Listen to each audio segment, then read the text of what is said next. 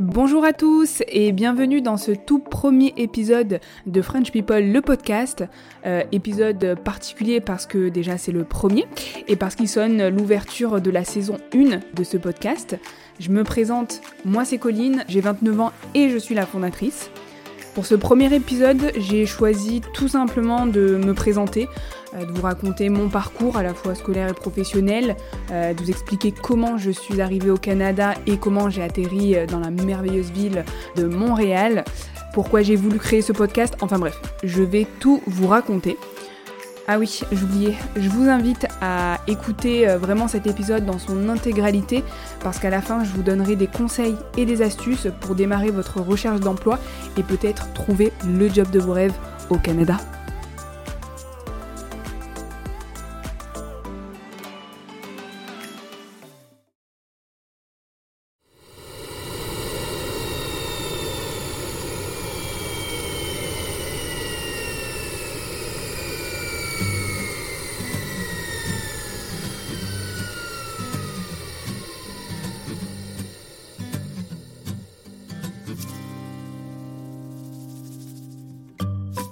1er février 2022, ressenti moins 17 degrés, atterrissage à l'aéroport de Montréal Pierre-Éliott Trudeau.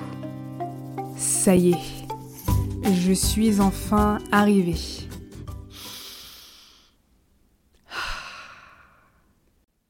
Et voilà comment mon aventure a démarré au Canada.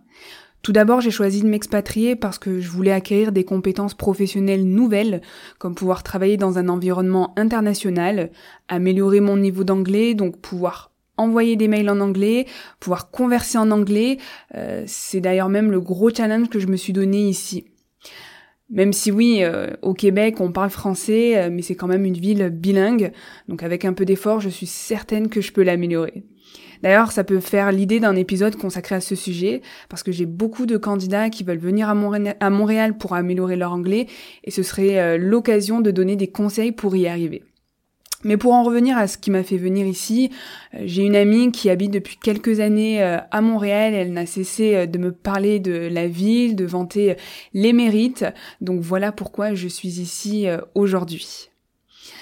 Donc moi, je suis arrivée avec un permis euh, jeune professionnel ou euh, jeune pro. Je prendrai euh, vraiment le temps d'expliquer ce permis en fin d'épisode. Mais concrètement, pour être éligible à ce permis, il faut avoir une offre d'emploi, donc trouver un employeur canadien en amont. Pour vous parler de mon métier, je suis recruteuse depuis 6 ans en comptant mon alternance. Et pour vous parler rapidement de ma formation, euh, j'ai un master en commerce et c'est lors d'un stage que j'ai découvert le recrutement et j'ai adoré. C'est pour ça que j'ai voulu en faire mon métier. Si je pouvais résumer mon métier en une phrase, c'est euh, pouvoir changer la vie des gens en leur trouvant un meilleur poste et je trouve ça super intéressant. J'ai eu la possibilité de voyager pendant mes études. Euh, j'ai fait j'ai fait un stage de six mois au Sénégal et après l'obtention de mon diplôme, je suis partie en voyage humanitaire en Inde pendant trois mois.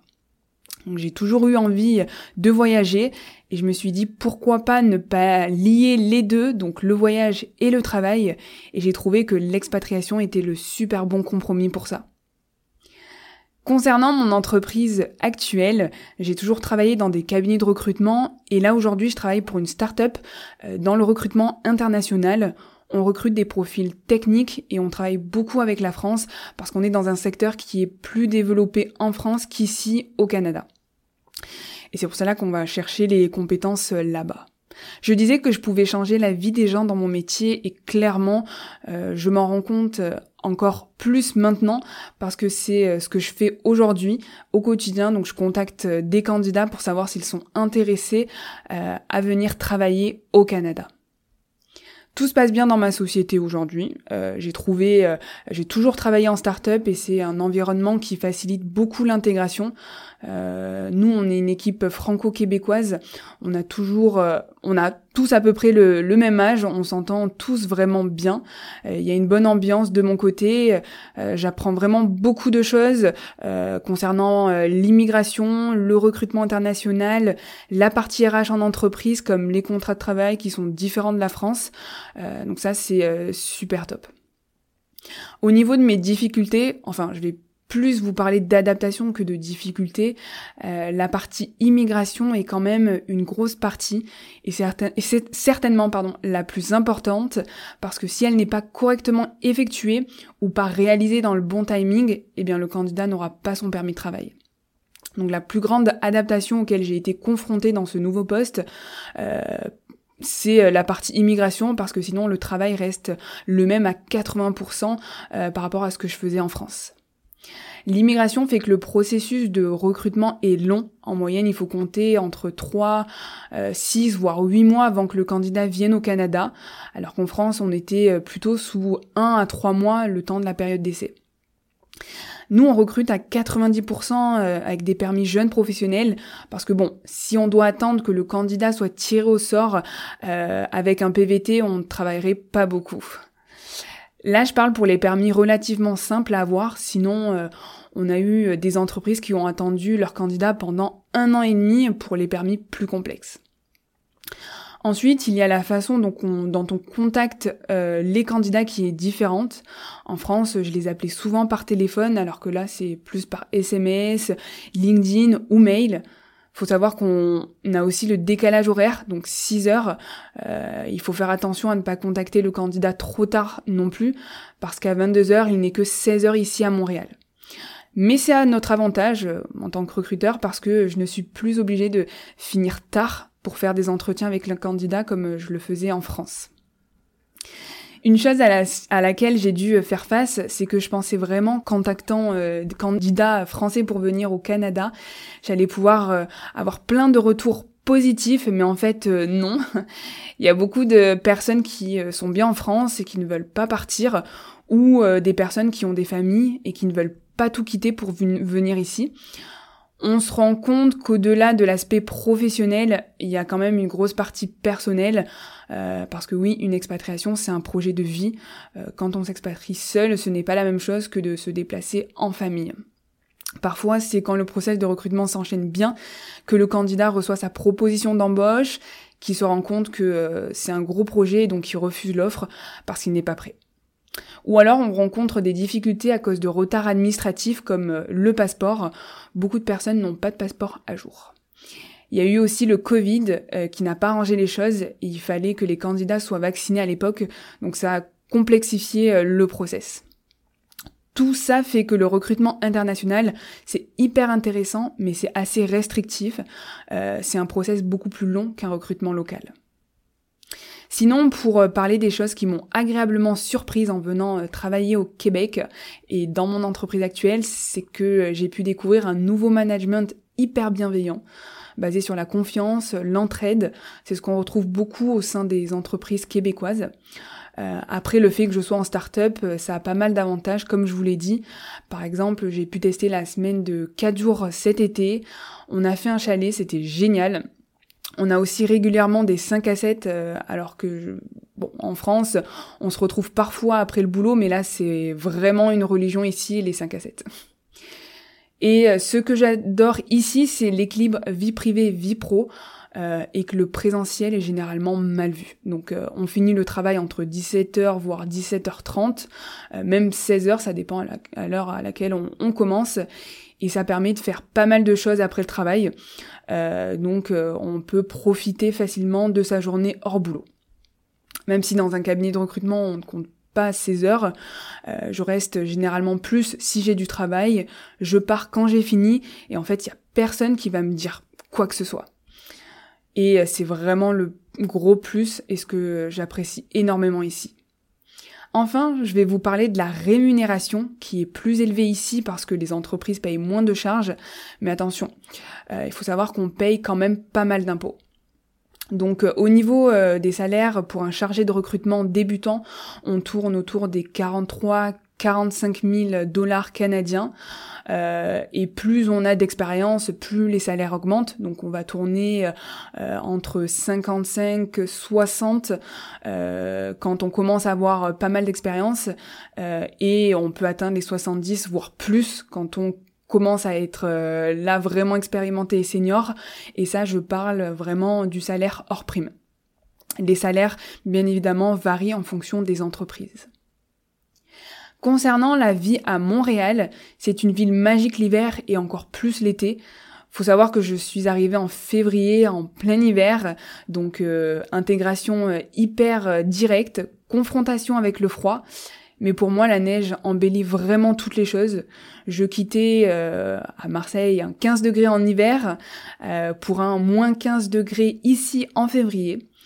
Pour tout vous avouer, je n'ai pas aimé Montréal les premiers jours, mais j'ai vraiment appris à l'aimer de jour en jour en découvrant de nouveaux quartiers et en dégustant les meilleurs brunchs, en buvant euh, les meilleures bières et surtout, surtout, en s'entourant des meilleures personnes. Donc j'ai passé l'un des plus beaux étés de ma vie euh, cette année avec des festivals, des concerts.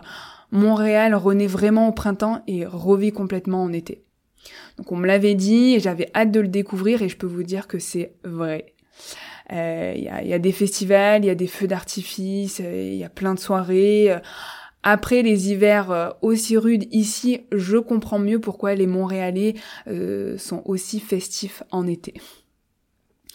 Il faut que je vous dise maintenant pourquoi j'ai créé ce podcast. Eh bien parce que comme beaucoup de monde avant de venir, je me suis pas mal documentée. Euh, j'ai regardé beaucoup de vidéos, j'ai lu beaucoup de témoignages, mais il me manquait des informations importantes sur la partie professionnelle, notamment les salaires, l'environnement de travail à la québécoise, et ça m'aurait vraiment aidé d'en savoir un peu plus de ce côté-là avant mon arrivée. Donc j'espère que ce podcast sera une source d'informations pour vous, afin de vous aider à mieux préparer votre expatriation. Les prochains épisodes seront des témoignages de personnes qui sont passées par là aussi.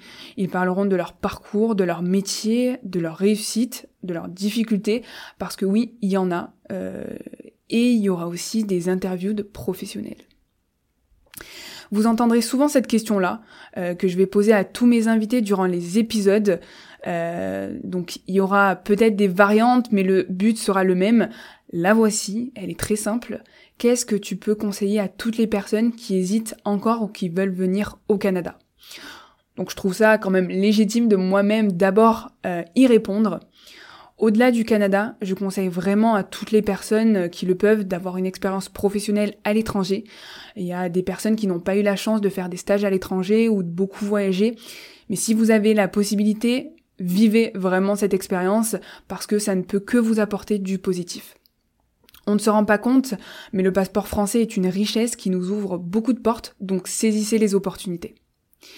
Et pourquoi le Canada? Parce que je suis convaincue qu'il y a le rêve canadien, mais aussi le rêve, enfin, qu'il y a le rêve américain, mais aussi le rêve canadien.